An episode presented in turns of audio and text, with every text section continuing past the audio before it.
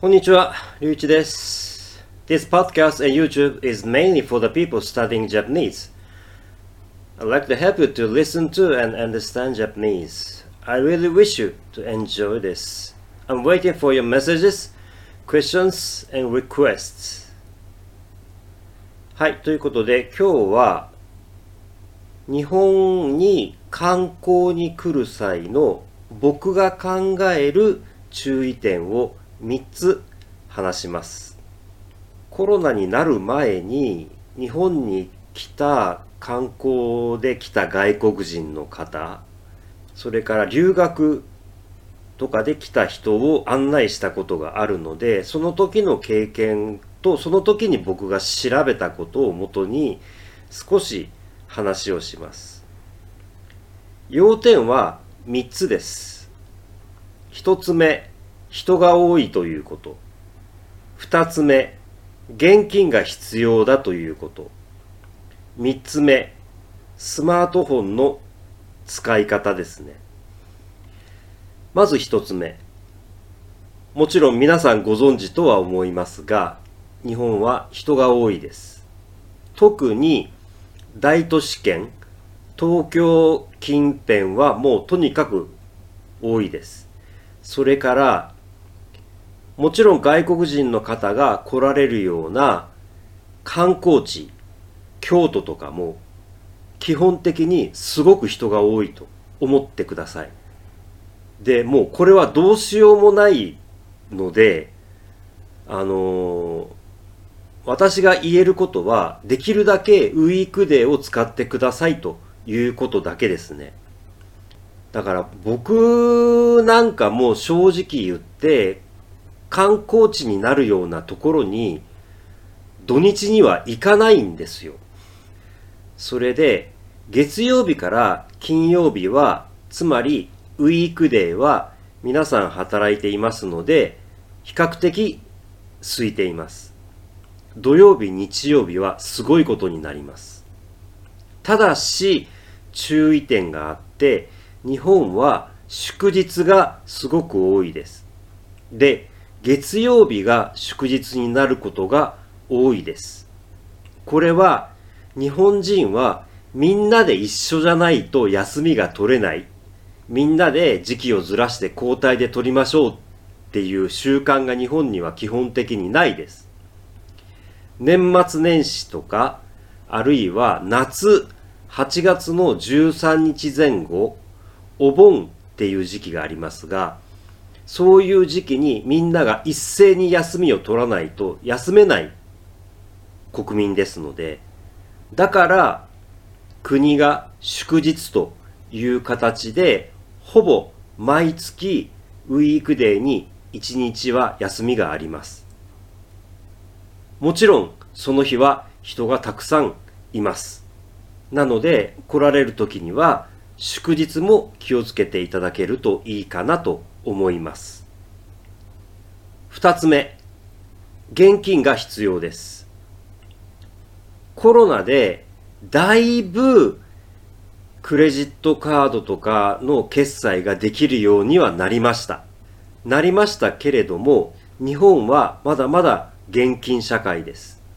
大都市圏ではかなりクレジットカードが使えますが、観光地、大都市から離れた観光地では、例えばレストランとかでも現金しか使えないということはまだあります。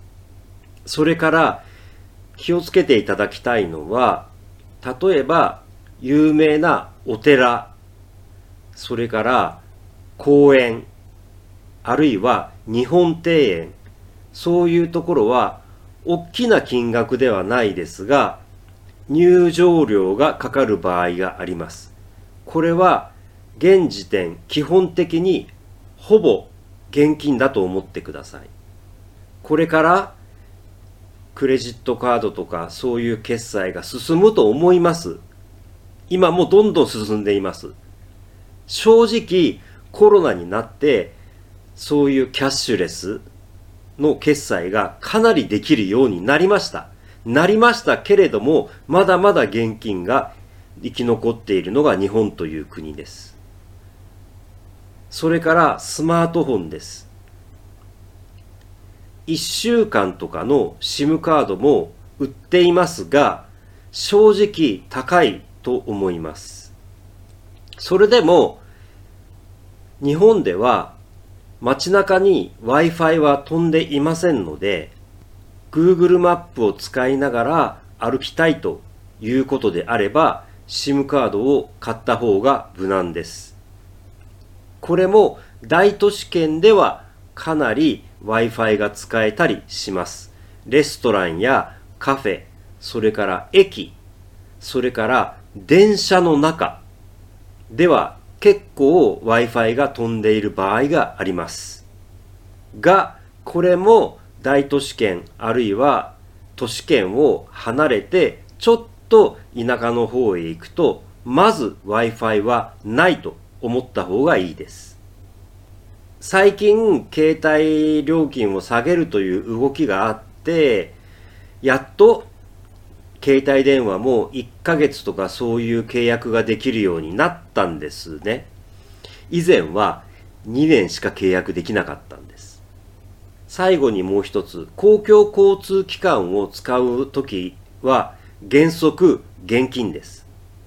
いろいろとあのプリペイドカードがかなりいろんな種類出ていまして、スイカとかパスモとか大阪の方だとイコカっていうのがあったりするんですけれども、これは500円払ってカードをもらって、そして返せば500円返ってきますので、実際はお金はかからないんですが、チャージするときはすべて現金です。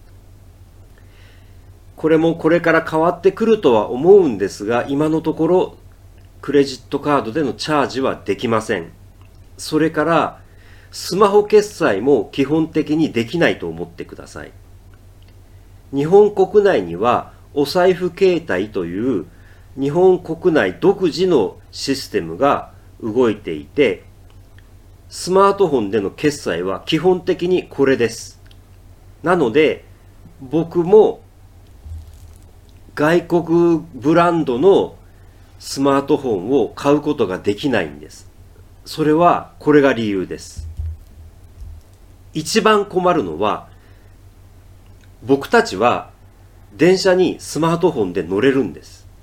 だけど、それはお財布携帯に対応している日本、日本国内向けのスマートフォンでないとできないんです。いろいろと不便なことを言いました。すみません。だけど、日本にいろんな方がね、来てくださるのは本当に僕は応援したいと思っています。で、あの、外国から観光に来られた方を案内にしたこともあります。コロナがいつ落ち着くかわからないですけれども、でも、もし日本にいらっしゃることがあれば、声をかけていただければ、できるだけ案内をしたいとは僕は思います。ということで、今日はちょっとしんどい話をしてしまいました。すいません。また楽しい話もしようと思います。